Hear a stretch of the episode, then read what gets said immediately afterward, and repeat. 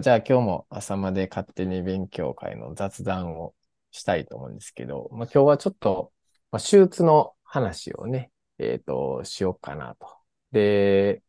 まあ、手術で、例えば白内障にしても、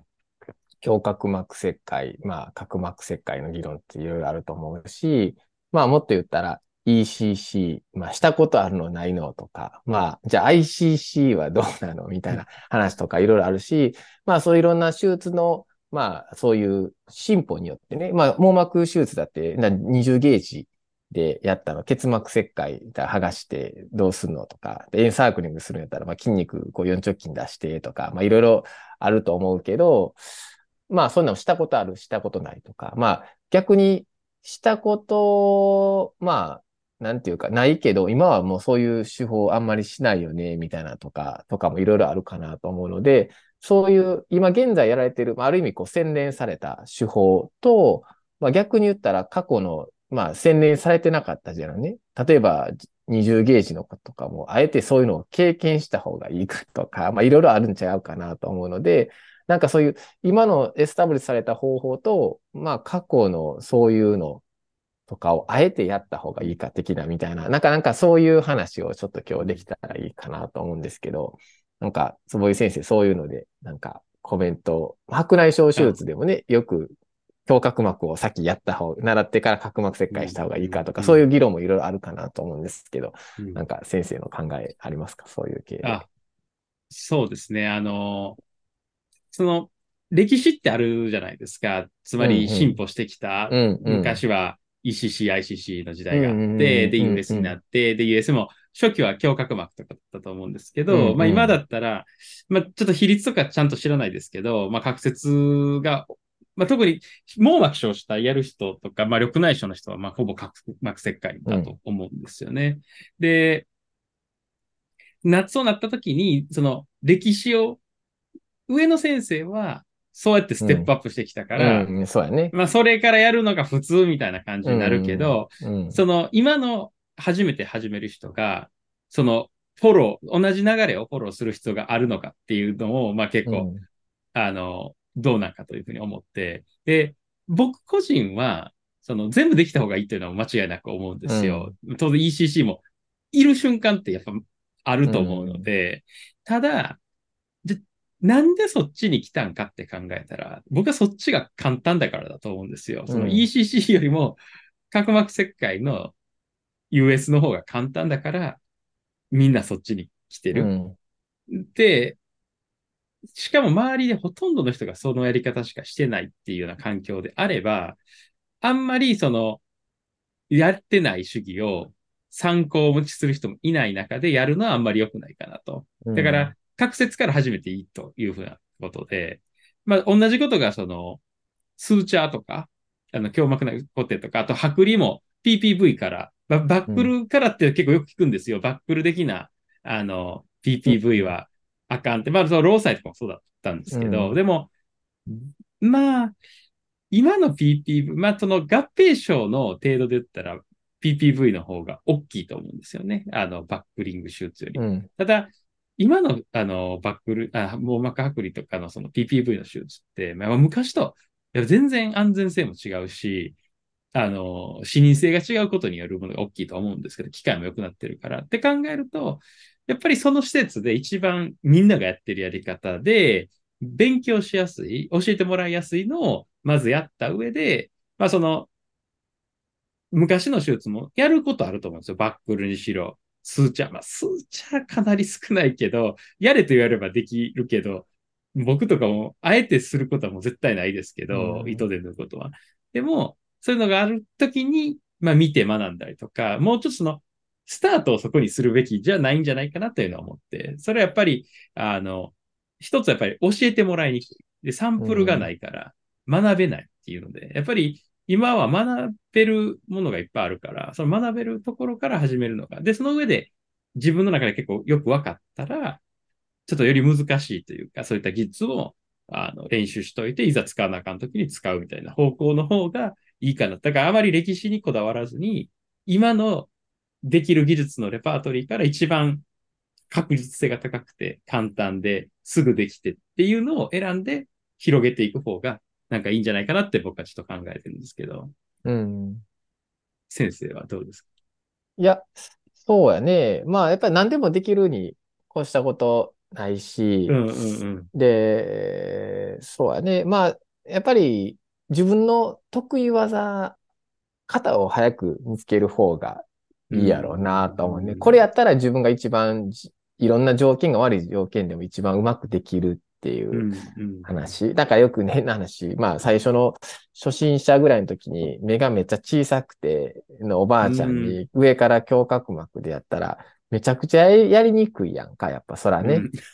うん、なんで、いや、もちろんそれやれるよ。やれるけど、やりにくかったりとかすると、うん、まあトラブルも当然起こりやすかったりとかするので、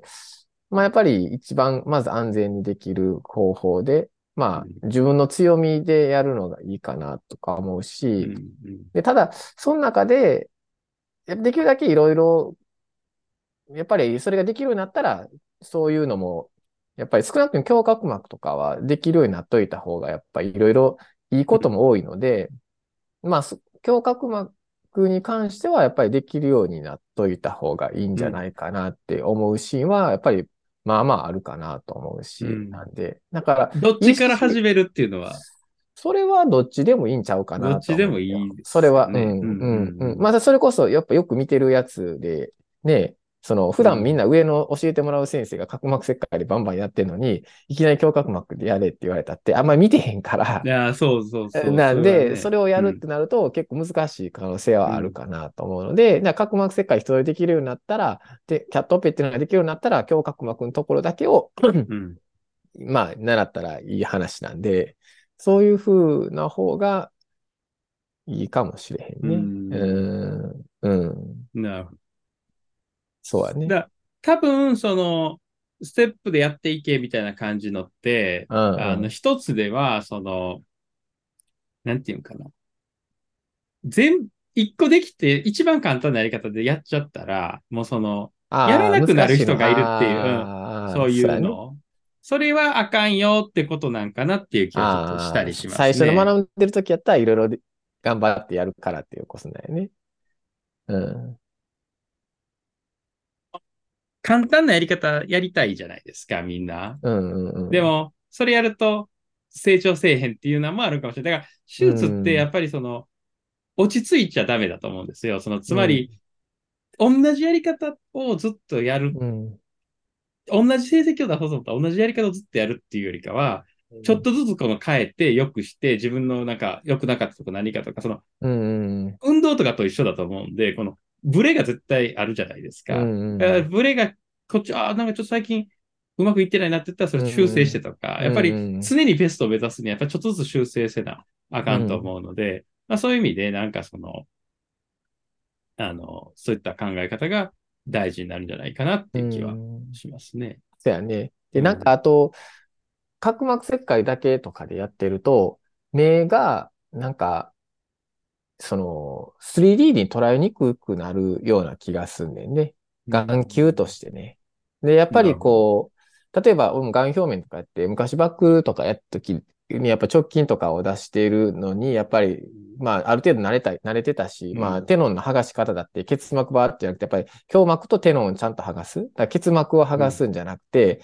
ぱりテノンから剥がす。それをやってへんとよくやるのは、結膜とテノンの間をさばいていったりすると、うん、テノンが胸膜側にの残っちゃったりとかすることってあるやんか。うん、そうすると、綺麗に剥がせへんし、結局その胸膜のテノン表面をまたうまくやっていったりとか、でそれをうまくやってへんと、その最後結膜っていうのをもう一回被せたときに、再オペになった時に綺麗に剥がれへんかったりするんだよね。なんでかって手の内を分離しちゃってるから、やっぱ変な癒着とかになって、リオペを考えた時にはそれは結構良くなかったりするんやけど、やっぱりでもその時にそういうテノンの剥がし方をすごく意識して昔やってたから、やっぱりそれが眼表面の難治性眼表面疾患で、まあうちでやったそういうコメントとか、バイオコーク粘膜とかするときにも、やっぱりそのそれを分かっているから、やっぱりその手の剥がし方とか、まあ、筋肉の出し方とかが、やっぱりすごくこう、な、まあ、慣れてるっていうか、っていうのがあって、で、その時に、この間もオペしてたら、やっぱり、そういうとこまで触ると、眼球としてすごく感じれるようになって、で、そうすると、白内障のオペの時にも、あの、もっと、なんていうのかな、表面の前だけじゃなくて、眼球っていうものを感じながら、よりアイボールを感じながらオペができるなっていうのがあるんで、そういう意味では、こう、やっぱり、なんか、一箇所しか触らへんよりも、いろんなところを触るっていうか、感じるっていうか、っていうのが大事なんかなと思うので、だから、低侵襲はもちろんいいんやけど、まあ、あの、まあ、胸郭膜ぐらいはやっぱややれるようになっといた方がいいし、そうすることによって、なんかその人によっての胸膜の厚みって違うなって分かったりとか、うん、あ当然あるかなと思うので、なんかそういうのが、多分手術の習熟にも多分生きてくるんじゃないかなとかって思うので、なんかそういう意味では、なんか目を、目を感じるっていう意味で言ったら、なんか大事なんちゃうかなっていう気はしてるけどね。うん、いや、確かに、あのー、そこだけしか知らないと、やっぱり他触るの怖かったりとか、あの、うん、別の技術が別のとこに生きてくるみたいなすごいあると思うので、だからやっぱりいろいろやることがすごい大事だとは思うんですよね。あの、だから逆に言ったら、その、スーチャーとかも、うんうん、あの、胸膜内固定じゃなくて、うんうんうん、スーチャリングで固定するとかも、技術としては当然できないといけないし、ね、まあそのウェットラボとかでは訓練しといた方がいいと思うんですよね。うん、ただ、あの、今じゃあするかって言ったら、その、あえてせなあかん人って、片足だけ脱落したとか、そのもうすでに3ピースが入ってて、あの、とかっていうケースかぐらいしかちょっと思いつかないんで、その、かなり減ってるんちゃうかと思うんですよね。だから、そこを実際の、だから診療で、ECC とかも同様で、その、うん、もう、ほぼいないじゃないですか。うん、そのせなあかん人って。うん、だから、まあ、ほぼいらないんですけど、でも、絶対できた方が。層の作り方とかはかなり大事なとこあるので、ね、あの、練習は絶対しといた方がいいし、いざという時には、やらんとあかんっていうか。あの、糸の埋没、胸膜内に埋没するっていう、フラップの作るっていう概念が、多分あの、昔は放着するんやったら絶対フラップ作ったりとかしたからやけど、うん、そういう機会がもうなくなっちゃったかなっていう気がするんで、うん、その糸を胸膜内に埋め込むっていうのって、もうだからこう、だからこたまに交際断裂とかでこう修復したりするときとかもちゃんとそこを、はいはい、あの、胸膜内にちゃんと入れるようにするやんか、露出しないようとかに、はい、ああいうのああいうのとかね、その時の糸のこのやり方ってあるやん。ん。フラップの中にどうやってするか、いろんなやり方があると思うけど、はい、まあ、搬送切開ってやるんやけど、そこもこう、いろんなやり方があるかなと思うので、うん、結構その糸を使ってのそういうのって、えー、たまにあったりとかすんね。ん。ね。角膜食とかしてる時でも、その糸のやつで連続縫合が切れたりとか、なんかこう、まあそういうのとかも含めてなんかあるんで、糸のハンドリングのっていう意味では、なんかそういういろんなテクニックがこれまでいっぱいあったからね。で、糸を今縫わないことが多すぎるから、うんうん、その糸のいろんな縫い方にしても、なんかハンドリングっていうのはなんか、そそういうのを知っといた方がいいかなっていう気はするけどね。うん、そうですね。うん、なんかそれ、あの、ある先生が、やっぱ27ゲージを使う、多く使うことで、うん、あの、そう、縫縫わなあかんときに、すごい手間取るんですよ。いや、だからなんかそこ練習入りと思ったって、ああ、なるほどなと思って。だから、やっぱり、あの、いろんなことができた方がいいな、間違いないなって思って。で、あとなんかその、その場にある道具っていうのもあるじゃないですか。つまり、その、向いてる道具があるっていう、なんか、その、例えば、あの、チョップとディバコンとかも、そのどっちからやるか。うん、だからその角の深さを理解してみたいな話ってあるじゃないですか。ただ、その、ディバコンに向いてる設定とか、その、言ったら、ものっていうのと、その、チョップに向いてる設定とかものってあると思うんですよ。で、みんなチョップしてる施設やったら、そういうものがないし、その、やってもないから、極端に難しい技術になってしまう。技術として別に難しいとか簡単とかないと思うんですけど、なので、そういったのも、まあなんかその始めるときとか、そのやるものを選ぶときの根拠にはしてもいいんじゃないかなと思って。だからやっぱりその場にいるみんながやってる技術っていうのは一番その空間のものに合ってるから、やっぱり Go にいれば Go に従いじゃないですけど、うん、そこのやり方以外をそこのものでやった時に、実はめちゃ難しかったりとか、なんかその、自分がなんか、あそこやったらできたのに、ここやったらできひんとかっていう原因にもなりかねないんで、だから、そういうのも意識した方がいいんじゃないっていうのは結構、若い先生と話してたりしたら、なんか、なので、最初だから、これやった方がいいですかねみたいなことを聞かれたりすることあるんですけど、まあでもここでやるなら一番やってるやつをやるのがいいんじゃないっていうようなことは伝えてあげてますね。なるほどね。じゃあね。まあやっぱでも型作ることが大事なんです、最初は。まあとりあえず、そう、ないですもんね、一個も。うん、まずな、ない人にとったらね。で、その中で自分でその微妙に型を崩しながら、あえて、その最初フェイコだけやったけど、まあしばらくディバイドコンカーでやってみようとか、別にそれをずっとやらなくてもいいと思うけど、ディバイド今回やったらこういう感じなんやとか、こういう設定なんやとかっていうね。だから、角膜混濁の時とかやったら、俺結構あえてディバイドコンカーでやったりとかね。その、絶対割る、割るっていうことで、で、割り損ないがないようにするために、その、まあ、フェイク、いつもフェイクなんやけど、まあ、ディバイドコンカーよりのフェイクとかみたいな感じだったりもするけど、やっぱりその見えへんところで処理するときには、もう絶対こう、きっちり最初に割ることが大事やったりとかするので、なんかそういう感じでやろうって考えてたりとかなんで、うん。うん、まあ、得意技をいっぱい増やした方がいいのはいいよね。いやー、間違いないですね。うん。うん、そうだね。うん。なんか昔、種とかを見に行ったときに、あの、それを25ゲージでやったと思うけど、10ゼロナイロンで塗っててね。あの、ポートを絶対塗ってね。はい、そう。だから、あ80バイクリとか結構針が硬いし、大きいから、結構ハンドリングが簡単やねんけど、うん、10-0ナイロンで結膜を上から強膜もすくって縫うのって結構難しいから、うん、ああれができるようになってると多分、多分10-0の扱い方はかなり上手にできてんだろうなっていうふうには思うなと思って、こう、昔見た覚えがあるけどね。うん。弱いから、よっぽど手首をちゃんとききれいに返さへんと、針の力に頼ると針が曲がったりとか、うまく吸えへんかったりとか、すくえへんかったりとかするんで、うん、いやあれがきっちりできると、やっぱりできるなとか思うし、うん、うん、最近、最近やっぱりこう、癌表面やってると、葉膜移植とかね、全周にもう癒着しまくってて、やらなあかんケースとかもあった時に、この間やってて、あ、なんか昔よりも上手くなった気したなっていう気がして、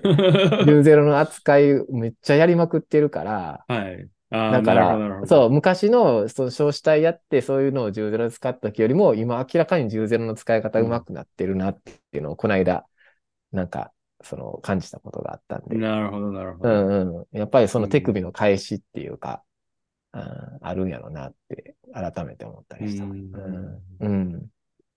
確かにね。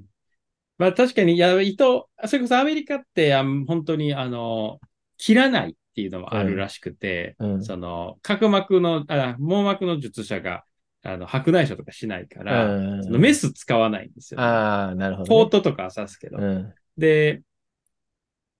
なので、やっぱそこら辺を使わなあかん、フラップ作らなあかんとか、そういうなると、すごく、なんか、え、どうやんの？みたいな感じになる。だから、なんかあの、ポートデリバリーシステムってあの埋め込むようなやつで、うん、そのフラップ作って埋め込んでとか時の結膜の扱いとかも、なんかすごい微妙で、なんかバックルとかも彼ら本当直視下でやったりするんで、ほとんど、まあ、昔っぽいというか、なんか、あのそういうので、まあなんかその、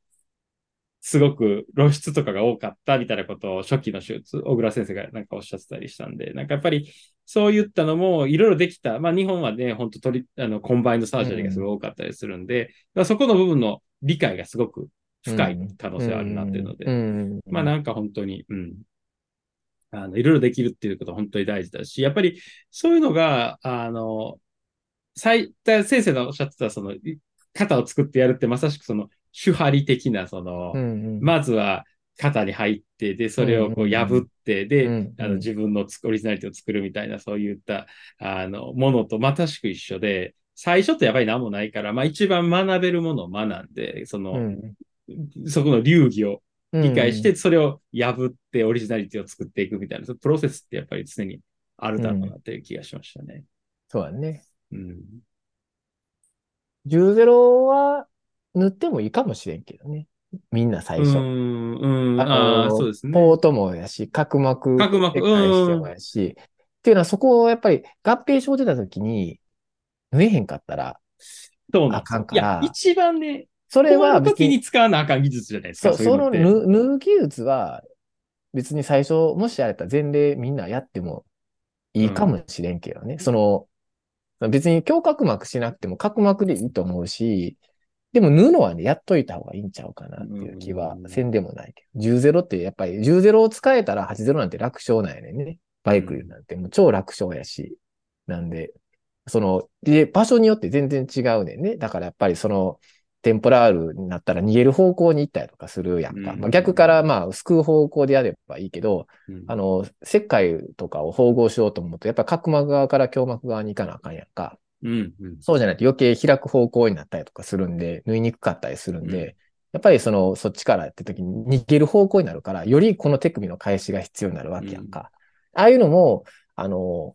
い自分のいいところのワーキングスペースだけでやってると、目がやっぱりこう、こう、突出してスティープで、そういう球体っていうのを感じひんねんけど、うんそこでやった時に、あ、目ってやっぱこうやって深くなっていってんねんなっていうのをうん多分感じれると思うから、うん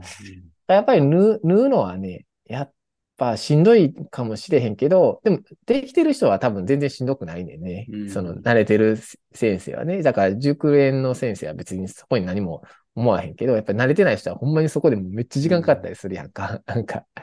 だからそれはやっぱりなんか、特に縫う機会が少ないだけに、で、塗った方がいいやん、やっぱりそら。だって、ガンナインだって最近ね、入受験の時やったら消死体手術のガンナインってほとんどなかったと思うけど、やっぱりね、スモールサージャリーになって、こう、ミグスとかミブスになって、やっぱり昔よりはちょっと増えてると思うんで、消死体がね、やっぱり残ったりとかするし、うんあ、そう、そうですか。増えてるんですかね。増えてるっていうか、やっぱりその、あるかっていうか。簡単に多く、うん二重ゲージだったらほとんど持ってなかったと思うけど、うん消死体を、だから ERM とかで20分とかで例えば終わっちゃう方が、ガンナイン実は起こったりとかするとかってあるやんか。うんその、だからそういう、やっぱり還流量の問題って絶対あると思うんで、うんうんだから、あの、そういうのはやっぱあるからね。それって、この間の感染症感染症学会でもそういう話いろいろなってて、うん結局じゃあどこを抑えたらいいのかっていう話。じゃあ術前の抗菌点眼薬なのか、術中の用土なのか、もしくは術後なんかっていう話。じで、やっぱり、まあ、その中での話で、やっぱり術後、術中っていうよりは、その術後の、いわゆる陰圧で入ってきたりとか、うん。っていうのがあるから、だから術前ももちろんあるかもしれんけど、術前は、まあ、そういわゆる術中のいろいろウォッシュアウトとか、まあ、用土とかで抑えられたりとかできるので、うん。逆に言ったら、その術う終了から終了後の、まあ、1日2日ぐらいとかっていうのが一番そうも当然うんそうじゃなかったりする。低眼数とかになってしまったりとかするのがあるので、まあそういう意味ではそこを縫うってことは決して、まあ悪いことじゃない話なんで、むしろいいことやったりとかするので、うんうんあの、それは、そうはね、うん縫うく訓練は絶対したい。まあ、その、実際の症例じゃなくても、縫う訓練って結構しやすい訓練うのでまあそうだね。本当に。にウェットラボとかで、ウェットラブでできる。るからね。余った糸使わせてもらったりとか、もう本当に運指のこの感じ、いろんな角度でどこでもできるっていうのは、絶対やった方がいいと思いますし、その、うん。角膜縫うのは本当大事だと僕思って、その、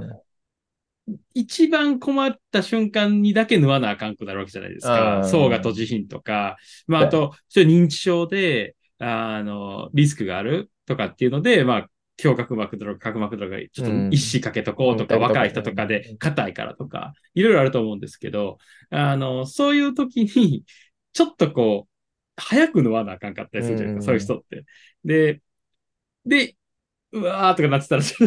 一番やらなあかん時にやりたくなることするの困るから、やっぱり、その時を想定してやるっていうのはすごい大事だと思いますね。なので、絶対、まあ、縫うのは間違いなくやった方がいいと僕もうん。思います。